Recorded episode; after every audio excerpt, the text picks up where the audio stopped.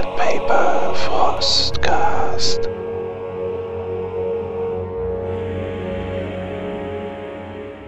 Moin Moin und damit willkommen zu einem weiteren Podcast. Ich habe mir heute einen weiteren Gast, einen weiteren Experten, einen weiteren Freund eingeladen und zwar den Eukariot. Hallo. Servus miteinander. Ja, wir wollen heute über Hex sprechen oder auch äh, nicht abgekürzt die Hollow Earth Expedition. Und da wolltest du dich dann meinen Fragen stellen und dann den äh, Hörern diese ganze Welt so ein bisschen schmackhaft machen. Die Welt ist ja eigentlich vergleichbar mit unserer. Da gibt es natürlich ein paar Feinheiten, auf die wir uns dann jetzt gleich ein bisschen konzentrieren. Ähm, lässt sich dann aber auch sicherlich sehr schnell erklären. Ich glaube, die erste Frage sollte sein, Wann spielt denn Hex? Ich glaube, das ist eine bessere Frage als was ist das oder was habe ich da zu tun? Ich glaube, wir sollten erst einmal erklären, wann Hex spielt und in welchem Kontext da dann eben auch gespielt wird. Hollow Earth Expedition sagt selbst, dass es im Jahr 1936 spielt, also in den 30er Jahren. Und diese konkrete Jahreszahl, die mal auftaucht, 36, ähm, das ist zufälligerweise auch dieselbe Jahreszahl, in der der Film Jäger des verlorenen Schatzes spielt. Das soll schon mal ein kleiner Hinweis sein, worum es in dem Spiel geht. Ja, hört sich doch schon mal gut an. Also ich wollte dann auch sowas wie äh, Filmtipps von dir, wollte ich mir am Ende nochmal abholen. Aber wenn das dann gleich so konkret schon gemacht wird, ja, Indiana Jones natürlich. Ähm, wir sind also im Pulp-Setting. Wer das nicht kennt, kannst du ein bisschen was zum Pulp sagen? Gerne. Also, Pulp, das ist ja eigentlich ein Begriff, der aus der Literatur kommt, aus den Pulp-Romanen, aus den Pulp-Heften, die eben insbesondere so in der ersten Hälfte des 20. Jahrhunderts populär waren als man in großer Masse auf billigem Papier, dem Pulp, ganz viele Romane verkauft hat. Und da sind eigentlich viele literarische Genres entstanden. Und die Geschichten, auf die sich jetzt Hollow Earth Expedition bezieht, das sind vor allem Abenteuerromane gewesen. Also es ist nicht nur von direkt diesen Pulp-Schriftstellern inspiriert, zum Beispiel von Edgar Rice Burroughs, sondern auch von anderen Vorläufern aus der Abenteuerliteratur, wie zum Beispiel Jules Verne oder Sir Arthur Conan Doyle. Ja, ich denke, der ein oder andere Autor wird da dann auch bekannt sein. Ja, Conan kennt man da sicherlich auch, auch wenn das dann ja schon natürlich palpig, aber dann weniger was mit Hex zu tun hat. Aber die, die Autoren davon, die sollte man ja sicherlich dann auch schon mal gehört haben. Unbedingt. Ja, also eine Vielzahl der modernen Genres haben ihre Wurzeln eben in diesem, in diesem Pulp-Zeitalter. Und das, was wir heute als Pulp-Rollenspiel betrachten, das definitiv auch. Hm, du hattest schon gesagt, es sind Abenteuer, die da, da erlebt werden. Kannst du das ein bisschen genauer machen? Also Pulp, das war ja, äh, wie gesagt, billiges Papier, aber das ist ja auch natürlich dann mittlerweile zumindest dann eben auf dieses, ähm, naja, fast schon übermenschliche ausgerichtet, oder? So die äh, Protagonisten, die Charaktere, die haben ja eigentlich ein bisschen mehr drauf als der in Anführungsstrichen normale Mensch. Das ist auf jeden Fall der Fall. Ähm, ich würde sagen, insgesamt in der Pulp-Literatur und auch in Hollow Earth Expedition sind die Helden also die Protagonisten darf man definitiv Helden nennen, die sind überlebensgroß. Das sind Menschen, die ein besonderes Talent haben, besonderen Mut haben, irgendwelche besonderen Fähigkeiten haben und sich von der Masse abheben. Und in der Pipe-Literatur gibt es da sehr extreme Beispiele, zum Beispiel Doc Savage, falls da jemandem was sagt. Das war eher so ein, ein richtiger Übermensch, der im Grunde unendlich stark, unendlich klug war. Und ja, auch viele der modernen Superhelden haben auch ihre Wurzeln in diesen Pipes. Ähm, bei Hollow Earth Expedition befinden wir uns aber eher auf einem, ich sag mal, im Pulp-Bereich niedrigeren Niveau. Die Helden sind schon überlebensgroß, aber eben doch eher so wie, ich sag mal, Indiana Jones und nicht wie Superman. Ich habe mir schon mal so ein paar Archetypen für die Hex äh, angesehen und da fiel mir auf, dass es sich dann doch wohl gar nicht so sehr ernst nimmt. Also wenn wir jetzt von sowas wie einem Archäologen sprechen, klar, wir kennen jetzt Indiana Jones und die ganzen Abenteuer, aber die Archetypen sind ja schon sehr skurril, möchte ich meinen. Also da gibt es dann den Filmregisseur oder auch die, die Schauspielerin, die dann mit der Bürste in den Urwald rennt. Auch das wäre ja ein Beispiel für einen Archetypen, den ich jetzt im Einsteiger- bzw. im Grundregelwerk gesehen habe. Ähm, ist das Setting ein ernstes? Was, wie kann ich mir die anderen Archetypen so vorstellen? Was sind das für Leute, die mir dann in die Hand gedrückt werden oder die ich mir auch selber bauen kann? Ja, ich würde definitiv auch sagen, dass die Charaktere oder das gesamte Spiel bei Hollow Earth Expedition stark überzeichnet ist und vielleicht sogar ein bisschen Karikaturen sind. Also ich denke, allzu ernst sollte man an Hex nicht rangehen, dann wird man vermutlich nicht glücklich. Ähm, es ist kein realistisches Spiel. Es ist, obwohl es in diesen 30er Jahren spielt, kein extrem historisches Spiel, in dem Sinne, dass historische Genauigkeit wichtig wäre.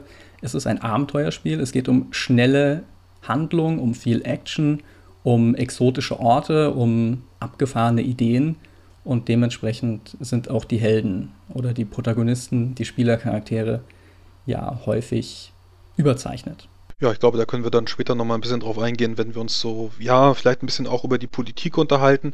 Du hast jetzt schon gesagt, 36, der ein oder andere Historiker wird dann natürlich auch wissen, was sich da in Europa anbahnt, was dann natürlich auch so ein bisschen überzeichnet wird und dann nochmal, ja, als Karikatur aufgegriffen wird. Aber du sagtest schon exotische Orte. Ich glaube, da möchte ich jetzt erstes mal weitermachen. Ähm, wo spielen wir dann? Also, wo beginnt eine ganz normale Expedition? Wir wollen ja irgendwie was mit dieser Welt unternehmen, von der Hohlwelt Umfeld haben wir noch gar nicht gesprochen.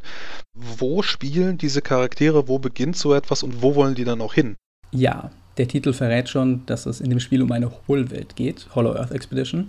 Das heißt, die Idee ist, dass es im Inneren unseres Planeten eine innere Welt gibt. Man kennt das eben aus der Abenteuerliteratur oder eben auch aus alten, tatsächlich wissenschaftlichen Theorien. Und auch bis heute gibt es, glaube ich, noch ein paar Spinner auf YouTube, die behaupten, dass die Erde hohl sei und dass es im Inneren eine Hohlwelt gibt. Da gehöre ich auch zu. genau. Ja, und äh, Hollow Earth Expedition geht natürlich davon aus, dass diese ganzen Hohlwelttheorien stimmen und dass aber die breite Öffentlichkeit dieser 30er Jahre nichts davon weiß. Nur wenige Leute wissen um die Hohlwelt, noch weniger Leute schaffen es da reinzukommen und die aller, allerwenigsten schaffen es rauszukommen, um davon zu berichten. Und die Spielercharaktere sind solche Leute, die entweder von der Hohlwelt erfahren haben und jetzt eine Expedition starten, eben eine Hollow Earth Expedition, oder sie sind Leute, die durch Zufall in die Hohlwelt gelangen und versuchen müssen, einen Weg aus ihr herauszufinden. Das heißt, normalerweise die meisten Hollow Earth Expedition Kampagnen starten irgendwo auf der Erdoberfläche, zum Beispiel in den USA oder in Großbritannien. Man hat äh, häufig Forscher oder Wissenschaftler, unter den Spielercharakteren. Das heißt, es ist auch gut möglich, dass sie zu irgendwelchen Organisationen gehören, wie der National Geographic Society oder der Royal Geographic Society, dem Explorers Club, dem Travelers Club oder anderen entsprechenden Organisationen. Aber sie könnten auch zum Beispiel von Regierungsbehörden in die Hohlwelt entsandt werden. Und da gibt es im Grunde jede Menge Möglichkeiten. Ein beliebter Klassiker ist auch einfach das zufällige Stranden in der Hohlwelt. Es gibt viele Eingänge zu dieser Hohlwelt und äh, einige davon kann man eher durch Zufall finden und so, ohne dass man das geplant hat, in der Hohlwelt stranden. Und so gelangen dann auch Charaktere wie die schon angesprochene Schauspielerin vielleicht in die Hohlwelt, die eigentlich vorhatten, zu irgendeinem Filmdreh zu fahren und äh, plötzlich in der Hohlwelt auftauchen. Ja, also ich glaube, alle Eingänge müssen wir nicht spoilern, aber ich glaube, was, wo man sich das schon fast denken kann, also wenn ich den Namen jetzt sage, dann wird man sich vor den Kopf schlagen und denken, ja, gut, das äh, sollte doch klar sein. Äh, das Bermuda-Dreieck zum Beispiel, da wo dann die ganzen Menschen verschwinden, ich glaube, das kann man mal so erwähnen als möglichen Eingang, wie auch immer sie dann da äh, ins Innere der Welt kommen, aber ähm, ich glaube, das wäre eine Möglichkeit, wie man dann ja entweder zufällig oder dann auch gezielt dahin aufbrechen kann. Auf jeden Fall. Aber hat ja auch irgendwo, also zumindest ähm, stelle ich es mir gerade sehr vor, dass es äh, Ähnlichkeiten dann auch zu den verschiedensten Cthulhu-Szenarien hat. Äh, klar, man äh, könnte dann Mitglied bei einer reichen Organisation sein oder wie gesagt, das dann eben zufällig entdecken, aber äh, die Anleihen sind da ja auch schon da, oder? Auf jeden Fall. Natürlich stammt Lovecraft auch irgendwo aus der Pulp-Literatur, auch wenn die Themen, die Lovecraft bearbeitet hat, natürlich nicht unbedingt diese, die in Hollow Earth Expedition genutzt werden. Bei Lovecraft ging es ja dann um den Horror, um den kosmologischen Horror und bei Hollow Earth Expedition eher um das Abenteuer. Das heißt, die Charaktere können schon sehr ähnlich aussehen. Es ist ja auch ein, eine ähnliche Zeit, in der das Ganze spielt. Und es können auch genauso Forscher und Intellektuelle sein, wie sie bei Cthulhu häufig vorkommen. Aber bei Hollow Earth Expedition wird es wahrscheinlich eher so sein, dass wenn sie dann in das Innere der Erde kommen und mit Geheimnissen konfrontiert werden und mit äh, Monstern, die dort lauern, dass sie die vermutlich eher bezwingen und äh, diese innere Welt äh, bereisen, erforschen, in Gefahr geratene Einheimische oder andere gestrandete Leute retten und eher nicht äh, jämmerlich zugrunde gehen oder gar verrückt werden. Du sagtest jetzt Monster. Sind das dann große Wölfe oder große Spinnen oder äh, kann man da noch irgendwelche anderen Wesenheiten oder auch Tiere entdecken, die man sonst als Monster nicht auf der Erdoberfläche findet? Also nochmal ein bisschen spezifizieren. Na klar, also so wie Hollow Earth Expedition diese Zeit der 30er Jahre darstellt, ist es eine Zeit, in der die Leute an Wissenschaft glauben und eher weniger an Übernatürliches. Das heißt, auch die Kreaturen, die in der Hohlwelt leben, sind jetzt nicht unbedingt fantastische Monster im Sinne der klassischen Fantasy, sondern es sind äh, durchaus real existierende Kreaturen, die aber vielleicht aus anderen Zeitaltern stammen und dort überlebt haben. Das heißt, es geht natürlich um Dinosaurier, es geht um andere ausgestorbene Wesen, es geht um Säbelzahnkatzen, aber auch die von dir angesprochenen Wölfe. Natürlich kann es äh, Urwölfe dort geben, ne, die wesentlich größer sind als äh, die, die heute an der Oberfläche leben. Und auch monströse Spinnen oder andere monströse Kreaturen, die in der Hohlwelt und in diesen ganz eigenen biologischen Regeln, die dort herrschen, zu ungeahnter Größe angewachsen sind. Also man wird vermutlich keinen Orks und Drachen begegnen, aber dafür Raptoren und Säbelzahnkatzen. Hm, wenn ich jetzt in diese Hohlwelt vordringen kann, du hattest jetzt schon gesagt, dass es dann auch ja weniger subtile Methoden gibt und dass ich mich dann mit Gewalt reinbegeben kann. Also bohren war, glaube ich, auch noch eine Möglichkeit, dass man sich so riesige Bohrmaschinen ähm, holt, durch die man dann ins Innere gelangt und die normalen Eingänge gar nicht benutzt. Wie sieht denn das aus mit dem Tech-Level, was zurzeit herrscht? Also sind das dann die ganz normalen 36er? Du hattest jetzt natürlich auch schon gesagt, man soll sich da nicht ganz so historisch genau daran halten, aber er hat vielleicht auch so ein bisschen die Hohlwelt, die Oberfläche mit Technik verändert oder gibt es da noch irgendwelche Sachen, die, die man sonst in den 36ern nicht erwarten würde? Auf jeden Fall. Wie gesagt, die Welt wird so dargestellt, dass die Leute in den 30er Jahren an den Fortschritt der Wissenschaft glauben und das hat da auch Hand und Fuß, zumindest im Spiel. Es gibt verrückte Wissenschaft. Es gibt äh, Bohrfahrzeuge, mit denen man zum Beispiel versuchen kann, sich in die Hohlwelt zu graben ähnlich wie das ja auch aus der Literatur kommt. Äh, Edgar Rice Burroughs hat seine Hohlweltromane so begonnen, dass äh, zwei Männer mit einem Bohrfahrzeug ins Innere der Erde gelangt sind und ganz genau so kann das auch in Hollow Earth Expedition passieren. Und darüber hinaus kann man sich eigentlich äh, sämtliche Grenzen der Wissenschaft kann man in den Hintergrund treten lassen und alles ins Spiel einbringen, was man sich irgendwie auch nur potenziell vorstellen kann. Das heißt, es kann Roboter geben, es kann irgendwelche Form von Exoskeletten geben, die man sich anzieht. Es gibt schon Möglichkeiten dieser verrückten Wissenschaft, aber ähm, das, was du angesprochen hast, dass auch vielleicht die Hohlwelt und die Geheimnisse, die sich dort verbergen, die Menschen an der Oberfläche verändern, das gibt es auch. Eine der übergreifenden Motive, eines der übergreifenden Motive in Hollow Earth Expedition ist die Idee, dass es Atlantis gab und dass Atlantis versunken ist. Und wohin könnte Atlantis versunken sein? Natürlich in die Hohlwelt. Das heißt, in dieser Hohlwelt gibt es überall Ruinen und auch potenziell versteckte Artefakte, die aus dieser Zeit dieser Atlanter stammen. Und die Atlanter waren eine, ein gewissermaßen ein, eine Vorgänger-Spezies zu den Menschen, die über ungeahnte technologische Möglichkeiten verfügt haben und alles, was die hinterlassen haben, in ihren vielleicht noch vorhandenen Schriftstücken oder in den Artefakten, die es noch gibt in der Hohlwelt. Das sind natürlich auch alles Dinge, die die technischen Möglichkeiten des realen 20. Jahrhunderts weit übersteigen. Ja, ich glaube auch, das wird dann in den Indiana Jones, zumindest in Computerspielen, wird das ja auch angesprochen, dass da die, die Atlanta wohl technisch sehr weit fortgeschritten waren mit ihren Bernstein-Technologien und so. Ganz genau. Hm, wie sieht denn das jetzt aus? Du sagtest, die Hohlwelt interagiert natürlich dann auch mit der Oberfläche, mit der Oberwelt wird sie hier bezeichnet. Wie sieht das aus mit Magie? Also bei den verschiedensten Fantasy-Genres oder, naja, jetzt bei Warhammer hatten wir es ja auch, bei Warhammer 40k. Auch da gab es so etwas oder so etwas ähnliches wie Magie. Gibt es das hier dann auch? Also haben wir dann richtige Zauberer mit Feuerbällen oder haben wir dann einfach so Naturschamanen? Haben wir Hellseher? Hellseherinnen, die dann in Kristallkugeln gucken oder gibt es sowas gar nicht und wir orientieren uns da dann wirklich an der, ja, an der standardisierten, an den standardisierten 36ern? Im Grunde gibt es alles davon, mehr oder minder. Wobei man hier auch wieder sagen muss, Hollow Earth Expedition, wie das ganze Spiel und das ganze Setting aufgebaut ist, ist es in gewisser Hinsicht ein Baukasten. Ein Baukasten für den Spielleiter, sich seine eigene Hohlwelt zu bauen und auch ein bisschen sich zu überlegen, was er in seinem Spiel haben möchte und was nicht. Ähm, dementsprechend Übernatürliche Kräfte wurden vor allem in den Zusatzbüchern zu Hollow Earth Expedition eingeführt, sodass man also durchaus Magier spielen kann. Ähm, es gibt verschiedene Magietraditionen, Nekromantie, die sich dann besonders gut für Bösewichte eignet, Nazis zum Beispiel.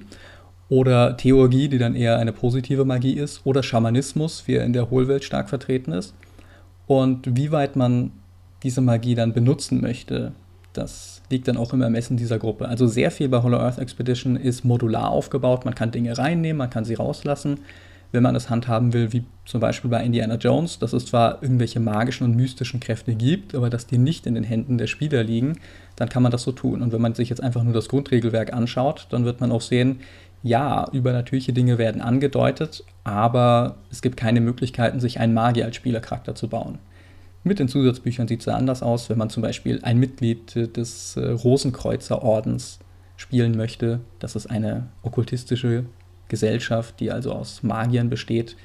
Dann gibt es da durchaus auch diese Möglichkeit. Und bei Nichtspielercharakteren sowieso.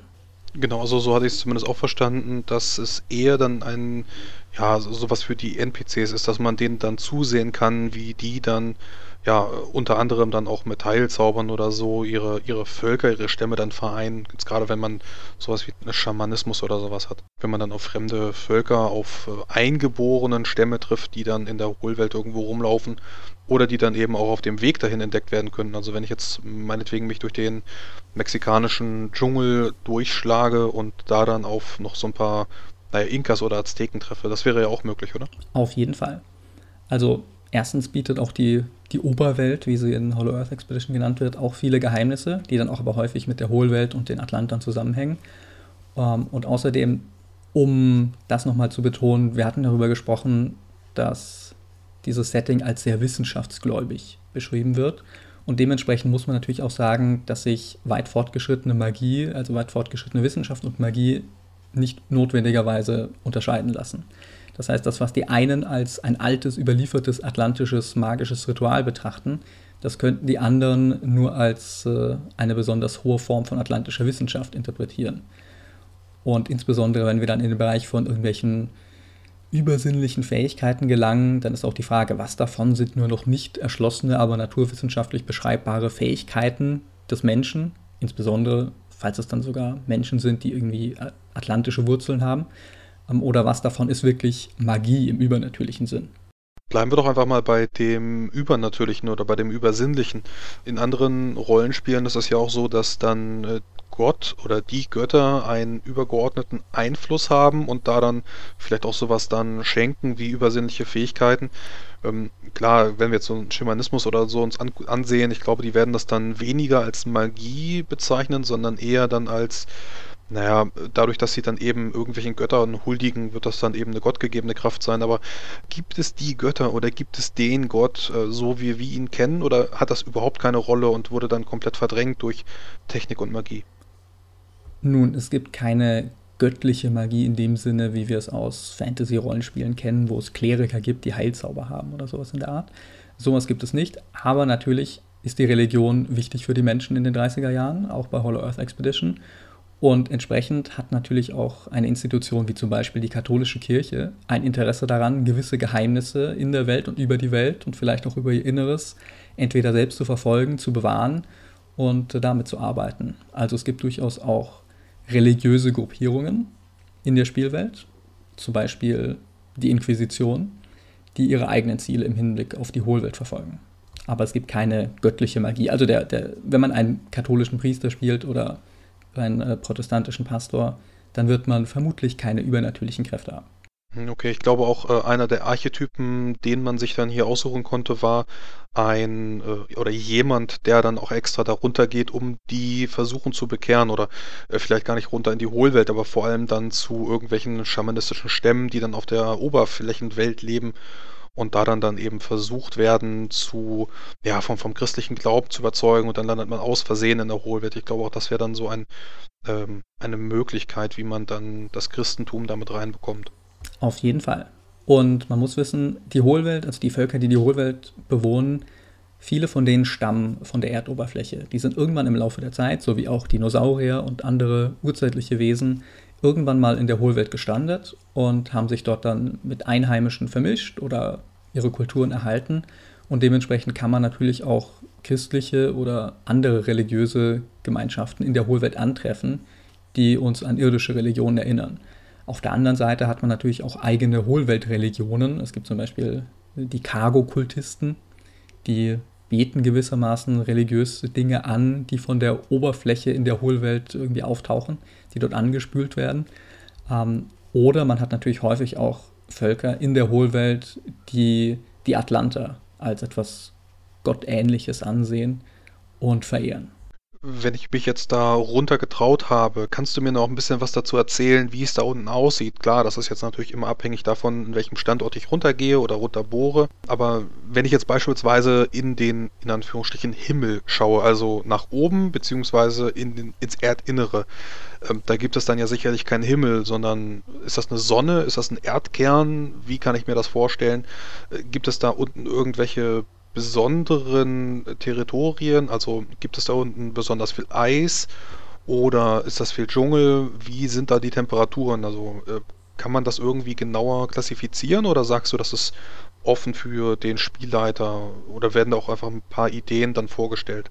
Ganz genau letzteres. Also im Grunde sind fast alles, was bei Hollow Earth Expedition angeführt wird, immer Vorschläge für den Spielleiter und häufig werden auch alternative Vorschläge genannt eine der Prämissen ist, von denen Hollow Earth Expedition einfach ausgeht, dass es im Zentrum der Erde, also dort, wo sich der Erdkern in der Realität befindet, tatsächlich eine Sonne befindet, eine zweite kleine Sonne, die die Hohlwelt dann in einen immerwährenden Mittag äh, versetzt.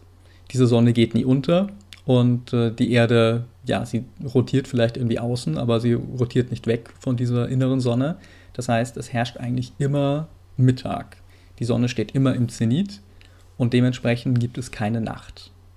Allerdings, falls ein Spielleiter gerne hätte, dass es Nacht gibt, gibt es auch da Ideen im Buch selbst, wie man das einführen kann. Und die fußen dann auch auf verschiedenen Vorlagen aus der Literatur oder aus tatsächlichen wissenschaftlichen oder pseudowissenschaftlichen Theorien. Zum Beispiel, dass es eine Sonne geben könnte, die halb hell und halb dunkel ist. Oder dass es Monde gibt, die um diese Sonne kreisen und deswegen dann einen Schatten werfen, der zu einer Nacht führt. Also wenn man das haben möchte als Spielleiter, kann man sich da schon Dinge einfallen lassen oder Vorschläge übernehmen. Aber grundsätzlich geht Hollow Earth Expedition davon aus, dass in der Hohlwelt keine Nacht existiert. Und dementsprechend verändert das natürlich vieles. Es gibt keinen klar erkenntlichen Tagesrhythmus und auch vieles andere an diesem Ökosystem ist anders. Du hattest Temperaturen und sowas angesprochen. Auch hier gibt es Vorschläge in dem Buch, die auch ganz klar als Vorschläge so dargestellt werden. Man kann das machen, wie man möchte.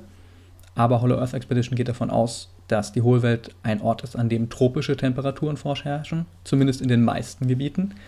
Es gibt alles Mögliche, es gibt auch Schnee und Eis und es gibt Gebirge und es gibt das offene Meer, es gibt Festland. Tendenziell kann man sagen, dass in der Hohlwelt alles extremer ist als an der Oberfläche. Das heißt, äh, die Dschungel der Hohlwelt sind dichter, lebendiger, gefährlicher, saftiger und grüner als die an der Oberfläche. Und wenn man eine Wüste hat, dann ist sie noch trockener und noch heißer und noch tödlicher. Ja, sehr schön. Die Berge sind noch höher, das Eis ist noch kälter.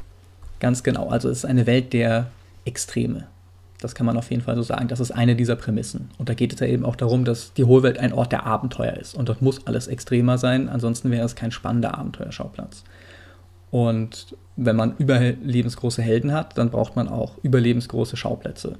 Und dementsprechend kann man sich eigentlich die Hohlwelt so vorstellen, es gibt das, was es an der Oberfläche gibt, nur eben alles in Extremer.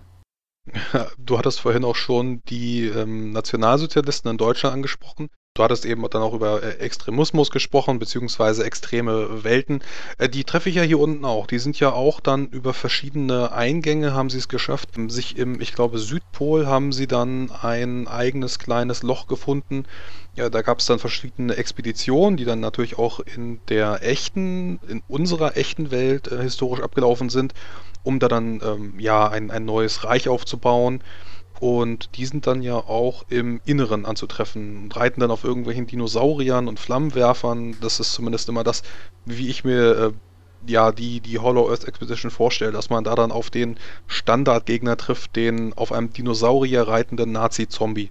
Das würde ich definitiv nicht ausschließen und ich würde sagen, der größte, das größte Verkaufsargument für Hollow Earth Expedition ist die Tatsache, dass es das einzige Rollenspiel ist oder ich sag mal, zumindest das bekannteste Rollenspiel, bei dem man Nazis an Dinosaurier verfüttern kann. Sehr schön. Ähm, ja, wie sieht, wie sieht das auf der Oberfläche aus? Also, ähm, wenn wir uns da Europa ansehen, sind da die, die Spannung dann ja auch extrem oder wird das einfach ignoriert? Ähm, sollte doch eigentlich in dem Rahmen keine Rolle spielen. Die Kämpfe, die man dann da führt, werden eher im Inneren ausgetragen, oder? In der Regel schon. Aber Nazis eignen sich natürlich als hervorragende Bösewichte sowohl oberhalb als auch unterhalb der Erdoberfläche. In diesem Pulp-Genre, eines der wichtigen, eine der wichtigen Genre-Konventionen, ist natürlich auch, dass es eine moralische Klarheit gibt. Die Helden sind die Guten und die Bösewichte sind absolut skrupellos und schlecht. Das heißt, die Nazis eignen sich dann natürlich insbesondere aus dieser amerikanischen Perspektive, aus der dieses Buch geschrieben wurde, da eignen sich Nazis einfach perfekt als die Bösewichte. Sie verkörpern alles Böse. Und die Nazi-Soldaten, auf die man dann trifft und die man dann hoffentlich an Dinosaurier verfüttert, da sind auch irgendwie keine ja, Menschen, die selbst Opfer des Regimes sind, weil sie in den Militärdienst gedrängt wurden und das eigentlich gar nicht wollen, sondern eigentlich Gute sind. Nein, das sind Faschisten und sie sind böse. Hm, der Irrenarzt, der total überzeugte Soldat, der dafür sein Leben gibt. Natürlich. Und dazu passt auch, dass wir uns vor dem Zweiten Weltkrieg befinden. 36, äh, die Nazis sind noch nicht so lange an der Macht und diejenigen, die jetzt wirklich äh, für die Nazis im Hinblick auf die Hohlwelt arbeiten, die Expeditionen unternehmen und daran teilnehmen, das sind dann meistens schon die, die ernsthaften Nazis. Wir müssen auf jeden Fall die Thule-Gesellschaft erwähnen. Das ist so eine der Gruppierungen, die so zu den Standardbösewichten in Hollow Earth Expedition gehört. Die Thule-Gesellschaft als okkulte Vereinigung mit engen Verbindungen zu den Nazis und die sich in erster Linie eben aus Nazis, Faschisten und anderen Bösewichten rekrutiert und die versucht, die Geheimnisse der Hohlwelt und die Hinterlassenschaften der Atlanta für sich äh, zu beanspruchen und natürlich dann auch für das Deutsche Reich zu bergen und in ihren Besitz zu bringen. Ob sie jetzt wirklich schon irgendwie durch den Südpol dahin gelangt sind, das ist offen. Die Polöffnungen als Zugänge zur Hohlwelt sind auf jeden Fall eine der bekanntesten. Wenn man sich mal mit der realen Hohlwelttheorie auseinandersetzt, dann geht ja auch häufig davon aus, dass es eben an den Polen Öffnungen gibt, wo man dann quasi von der Außenseite in die Innenseite gelangen kann. Und das ist natürlich auch ein Weg, wie die Nazis es versuchen könnten. Aber den Nazis stehen, glaube ich, dieselben Mittel und Wege offen wie auch anderen Charakteren, um in die Hohlwelt zu kommen. Also es spricht auch nichts gegen Nazi-Bohrmaschinen oder den Versuch eines Nazis, irgendwie im Bermuda-Dreieck ein Portal zu öffnen und auf die Art und Weise irgendwie das eigene U-Boot in die Hohlwelt zu bringen. Hm, okay, also ich muss mir da auch keine Gedanken darüber machen, dass es eine grau-graue Welt ist, sondern sie ist ganz klar in schwarz und weiß unterteilt. Auf jeden Fall. Es kann natürlich vorkommen, dass man irgendwie einen Sidekick in der Gruppe hat, der dann die Gruppe verrät. Das ist ja auch ein ein Klassiker aus äh, den entsprechenden filmischen und literarischen Vorlagen. Oder dass man es irgendwie schaffen kann, einen der Lakaien des Bösewichten irgendwie zu überzeugen, ihn zu verraten. Aber die Helden selbst und die wirklichen Bösewichte, die Antagonisten, die stehen an gegenüberliegenden Enden eines Spektrums. Das sind die Guten und die Bösen und daran wird, es, wird sich nichts ändern. Also die Helden werden nichts Böses tun und die Bösewichte lassen sich auch nicht reformieren. Das ist, denke ich, eine wichtige Genrekonvention. Und man kann sich darauf verlassen, dass wenn man dem äh, bösen Nazi-Offizier der Thule-Gesellschaft gegenübersteht, dass es äh, rechtens ist, ihn zu besiegen und dann Dinosaurier zu verfüttern. Und dass er also kein fehlgeleiteter Mann ist, den man irgendwie von der Falschheit seiner Taten überzeugen kann. Wahrscheinlich gibt es dann noch den ganz, ganz standardgemäßen ja, letzten Dialog, gerade wenn dann auch die Helden in Anführungsstrichen gefangen genommen worden sind und dann gefesselt um einen Stuhl herum sitzen, dass es dann da noch diese letzten Worte gibt. Und in, während diesen letzten Worten gibt es dann wieder ganz äh, typisch irgendwie eine Befreiungsaktion, vermute ich jetzt zumindest, oder? Auf jeden Fall, also Cliffhanger sind natürlich auch ein wichtiges Genre-Element. Und das gilt einerseits für die Spielercharaktere, man sollte als Spielleiter in so einem Genre und einem Spiel wie Hex sollte man definitiv versuchen, Cliffhanger zu erzeugen. Also die Charaktere ständig in Gefahr zu bringen und dann möglichst immer wieder zu springen, sei es von einer Spielsitzung in die nächste, mit einem Cliffhanger zu enden, oder wenn die Gruppe sich aufgeteilt hat, was bei Hex eindeutig gefördert wird, im Gegensatz zu anderen Rollenspielen, wo man eher sagt, naja, die, die Gruppe sollte eher zusammenbleiben, sagt Hex, man sollte schon versuchen, die Gruppe auseinanderzutreiben um dann eben auch solche Cliffhanger-Situationen äh, entstehen zu lassen. Dass man einen Cliffhanger machen kann und zum nächsten springt und dann nicht sieht, wie sich ein Charakter aus der Todesfalle befreit, weil man erstmal mit den anderen Charakteren beschäftigt ist. Und diese Cliffhanger gelten in gewisser Hinsicht natürlich auch für die Oberbösewichte. Also man wird wahrscheinlich nie genau sehen, wie sie sich aus diesem Cliffhanger befreien. Aber nur weil sie jetzt einen Wasserfall runtergestürzt sind und man davon ausgehen sollte, dass sie tot sind, heißt das meistens nicht, dass sie tot sind. Im Gegenteil, ein guter Pulp-Bösewicht kehrt zurück, egal wie tot er auf den ersten Blick aussieht. Ja, am besten dann auch noch ein bisschen mutiert oder so. Das ist ja auch noch mal ganz nett, dass man da irgendwie in einen, weiß ich nicht, magischen Wasserfall gefallen ist oder irgendwelche Ruhen, die da unten dann rumlagen und dann kommt da böser und stärker wieder zurück. Das wäre ja auch noch mal ganz typisch. Ja, natürlich. Oder die Gliedmaßen, die der Bösewicht verloren hat und dann durch irgendwelche Maschinenteile ersetzt hat, sodass er jetzt äh, eine Maschinenpistole als Unterarm hat oder was auch immer. Ja, sehr schön. Gut. Ähm, hast du sonst noch irgendwas, was du mir äh, erzählen könntest, was dir jetzt noch besonders wichtig wäre, wenn du an Hex denkst? Also etwas, was vielleicht noch nicht erwähnt worden ist oder äh, was du gerne nochmal betonen möchtest? Auf jeden Fall. Es gibt, äh, wir haben sehr viel über die allgemeinen Konventionen des Pipe-Genres geredet. Ich würde gerne noch ein paar Dinge ansprechen, die jetzt eher spezielle Hex-Konventionen sind. Worauf muss man sich einstellen? Also eine Idee ist, die sich durch Hex zieht, in Bezug auf die Hohlwelt, ist die Prämisse, dass man immer leichter reinkommt als raus.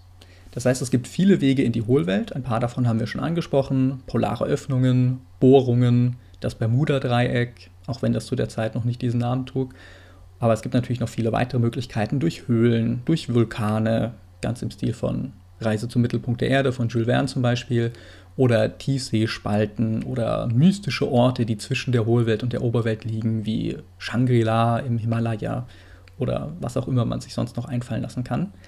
Ähm, und diese vielen Wege führen durchaus einige Charaktere und Menschen von der Oberfläche in die Hohlwelt. So sind ja auch viele Hohlweltzivilisationen entstanden.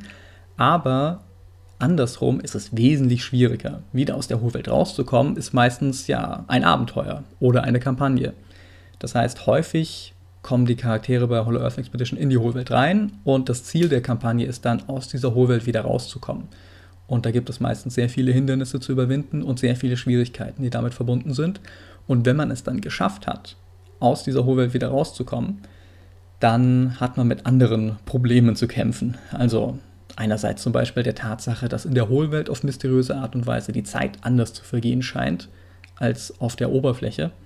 Mit auch ein Grund, weshalb sich bis heute Dinosaurier in der Hohlwelt gehalten haben, ist diese Tatsache, dass die Zeit da anders verläuft. Das heißt, wenn man gefühlt ein Jahr in der Hohlwelt war, könnten draußen zehn Jahre vergangen sein.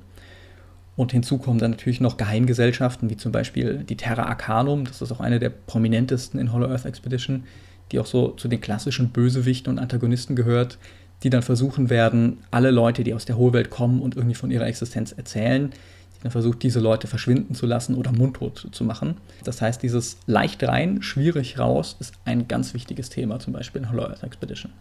Wo kommt dieses Terra Arcanum äh, her? So haben sich die einfach irgendwann gebildet, nachdem sie das selber entdeckt haben und dann als ja ganz typischer Geheimbund gesagt haben, wir müssen das, wir müssen dafür sorgen, dass die normale Bevölkerung das nicht mitbekommt oder haben die einen anderen Hintergrund? Sind das vielleicht sogar gar keine Menschen? Die Terra Arcanum ist, zumindest glaubt man das, so alt wie die Menschheit selbst. Und es heißt, dass sie also von den letzten Atlantern selbst ins Leben gerufen wurde, als die die Erdoberfläche verlassen haben, um sich in die Hohlwelt zurückzuziehen. Und die Terra Arcanum betrachtet sich so ein bisschen als die, die Erben von Atlantis und diejenigen, die von den Atlantern beauftragt wurden, das Geheimnis der Hohlwelt zu bewahren. Und dementsprechend ist es so eine Art, ja, die, die Übergeheimgesellschaft, sag ich mal. Also das, was in modernen Verschwörungstheorien häufig die Illuminaten sind, das ist ungefähr die Terra Arcanum in Hollow Earth Expedition, die, die hinter allem stehen. Und jede andere Geheimgesellschaft, die man sich so vorstellen kann, die Freimaurer oder eben auch die Illuminaten, sind ja wahrscheinlich eigentlich nur irgendeine Scheinorganisation der Terra Arcanum gewesen, um Einfluss auf die Menschen und die Menschheitsgeschichte auszu, äh, einzunehmen.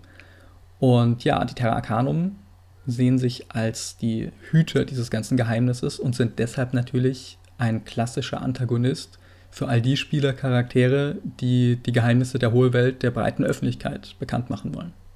Hm, wie hoch ist jetzt die Sterblichkeit? Das ist jetzt natürlich eher eine Systemfrage als eine Hintergrundfrage.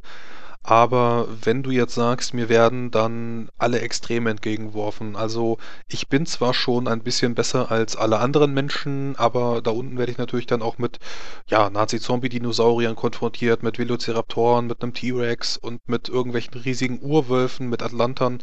Und wenn ich es dann irgendwann geschafft habe, über ein Portal wieder nach oben zu kommen, dann jagt mich auch noch so eine Superorganisation, die es seit Millionen von Jahren gibt. Kann ich sowas überleben oder sind die Helden dann auch für Kampagnen konzipiert? Also, um es mehr in der Spielwelt zu beantworten als im Spielsystem, ist ein wichtiger Punkt, der auch noch zu diesen Konventionen zählt, äh, die insbesondere für Hacks aufgestellt wurden, ist, dass ein wichtiges Thema dieses Spiels ist, dass die Idee des Triumphs des menschlichen Genies über die ungezähmte Natur. Das heißt, es gibt so diesen Spruch, der so im Buch steht, Schusswaffen töten keine Dinosaurier, Menschen töten Dinosaurier. Das heißt, es geht meistens nicht darum, wirklich körperlich überlegen zu sein. Es ist klar, wenn eine Gruppe von gestrandeten Reisenden der Oberfläche einem Tyrannosaurus entgegentreten, dann werden sie auf körperlicher Ebene wenig Chancen haben. Und wahrscheinlich haben sie auch gar nicht so viel Munition dabei, dass sie ihn einfach so erschießen können. Deshalb müssen sich die Charaktere Gedanken machen. Sie müssen versuchen, mit der eigenen Intelligenz, mit der eigenen Brillanz Mittel und Wege zu finden, wie sie diese Gefahren der Hohlwelt bezwingen können. Und das läuft nicht unbedingt immer auf die direkte offene Konfrontation hinaus. Und das kennen wir auch aus den Vorlagen, aus denen sich Hollow Earth Expedition bedient.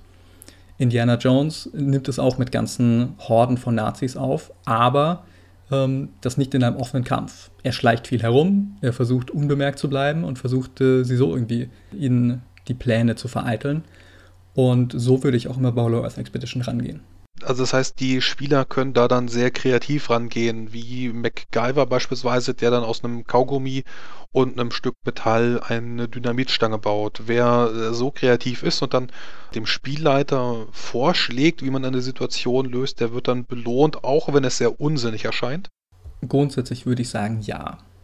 Hollow Earth Expedition ist ein Spiel, bei dem Kreativität belohnt werden sollte. Und es gibt dann auch, ohne jetzt zu viel über das Regelsystem reden zu wollen, Möglichkeiten, wie man das als Spielleiter unterstützen kann. Und nachdem eben dieses Thema ja der, des Triumphs des menschlichen Geistes über die ungezähmte Natur so eine wichtige Rolle spielt, sollte man das eigentlich immer fördern. Und ist auch, denke ich, eine gute Überlebensstrategie für alle, die entweder in die Hohlwelt reisen oder dort standen. Und insbesondere, wenn man natürlich verrückte Wissenschaftler oder sowas in der Gruppe hat, die dann auch noch auf äh, abgefahrene Wissenschaft zurückgreifen können, dann ist mit den richtigen Mitteln und den richtigen Ressourcen wahrscheinlich äh, der Kreativität kaum eine Grenze gesetzt. Okay. Hast du noch irgendwelche Film- oder auch Serientipps für mich oder die anderen Zuhörer? Wenn ich mich da jetzt irgendwie noch rein, ja, lesen kann ich mich natürlich eine ganze Menge, aber auch vor allem, wenn ich dann so ein bisschen, ich sag einfach mal, leichtere Kost haben will. Gut, klar, Pulp ist sowieso mal leicht, da muss man sich nicht wirklich für anstrengen. Aber wenn ich mir sowas mal im Fernsehen ansehen möchte, gerade dann auch damit ich dann so ein, so ein Bild vom Auge habe, damit ich dann mit ein paar Eindrücken mal abgeholt werde, um das dann vielleicht auch besser zu beschreiben zu können. Ähm, hast du da vielleicht ein paar Filme oder Serien? Ja, die meisten Inspirationen stammen natürlich aus der Literatur, aber diese Literatur wurde häufig dann auch verfilmt. Also eines der zentralen Werke, das wichtig ist für Hollow Earth Expedition, ist auf jeden Fall Die verlorene Welt von Sir Arthur Conan Doyle. Und das ist eines der Werke, die, das auch mehrfach verfilmt wurde. Und es gibt sogar auch eine inzwischen etwas ältere Serie, die die verlorene Welt umgesetzt hat. Da spielt es nicht in der Hohlwelt, sondern auf einem verlorenen Plateau im Amazonas, das auch dann in Hex selbst wieder thematisiert wird natürlich. Ähm, das heißt, es spielt nicht direkt in der Hohlwelt, aber man kann es sich äh, sehr gut als, äh, als Vorlage hernehmen. Es gibt Dinosaurier, es gibt Affenmenschen, es gibt alles, was man so auch aus der Hohlwelt kennt. Und ansonsten hat man natürlich Filme wie ja, die Filmreihe um Indiana Jones, wo es allgemein um dieses Pulp-Thema geht, wo es um Nazis als Bösewichte geht.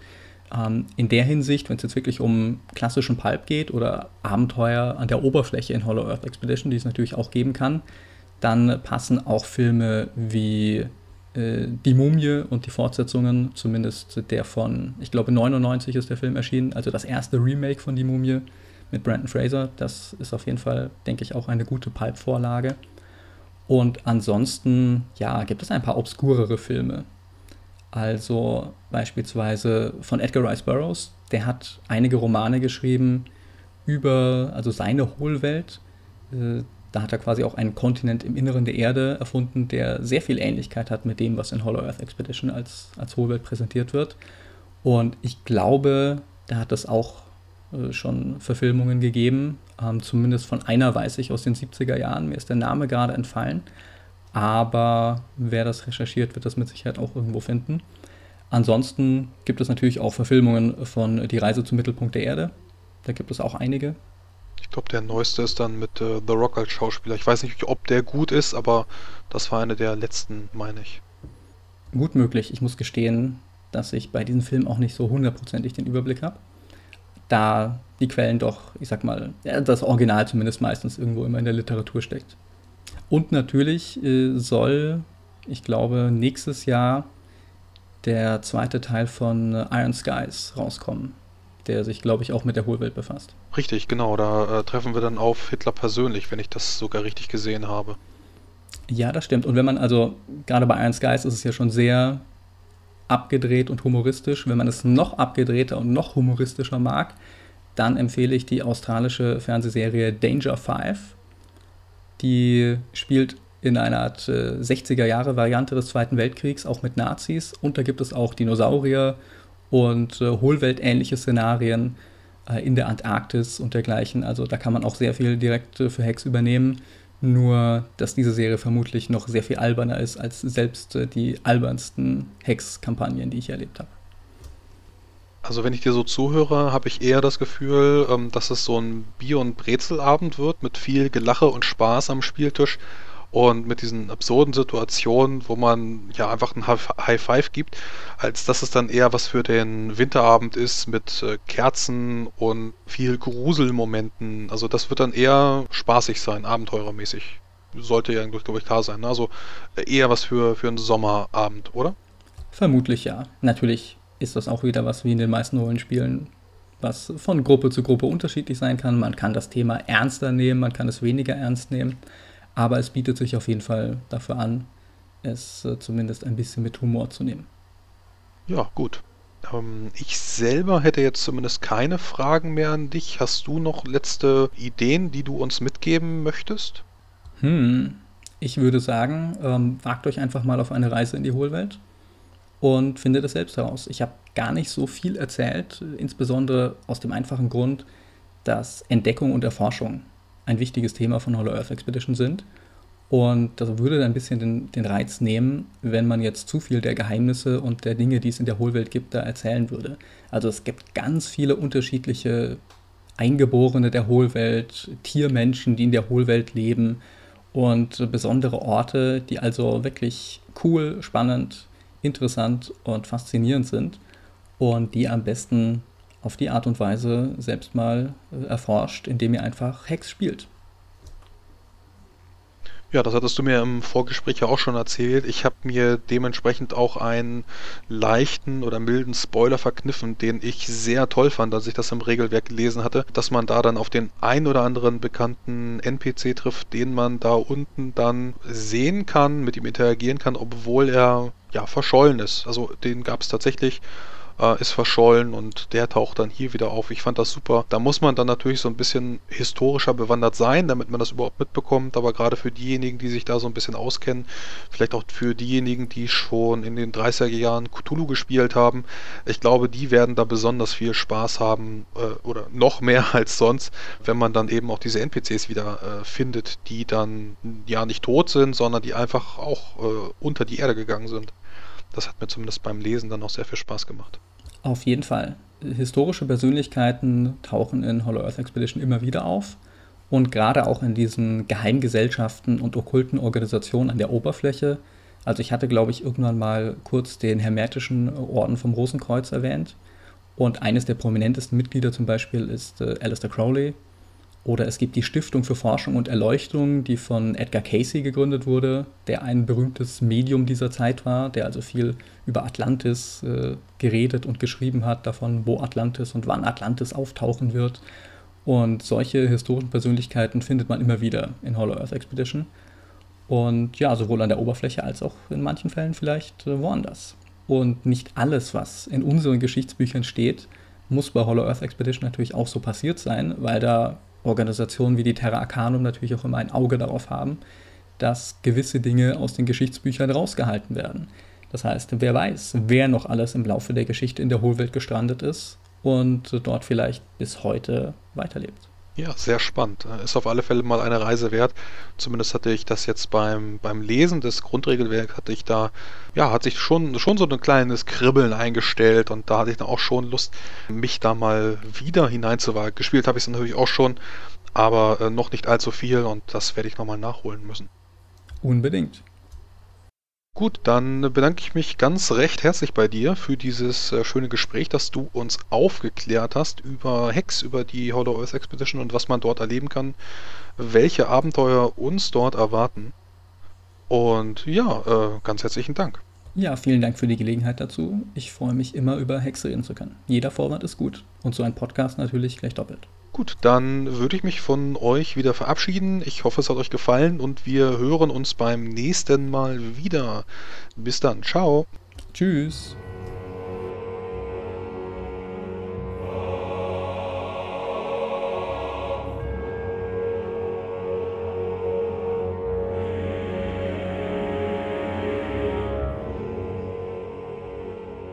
Musik im Eingang und im Abspann wurde mir zur Verfügung gestellt von Erdenstern, komponiert von Andreas Petersen. Mehr Informationen findet ihr unter erdenstern.com und das Lied nannte sich The White Guard. Wenn ihr mögt, könnt ihr mich und mein Projekt bei Patreon unterstützen. Ihr findet mich dort auch unter Frosty Pen and Paper. Ganz recht herzlichen Dank an alle, die bereits jetzt schon Unterstützer sind. Und hier möchte ich noch einmal erwähnen, diejenigen, die 5 Dollar oder mehr gespendet haben. Das ist unter anderem das Donnerhaus, Mr. Turkleton, Philipp und Leo ist sogar bereit, 15 Dollar zu geben. Ganz recht herzlichen Dank dafür.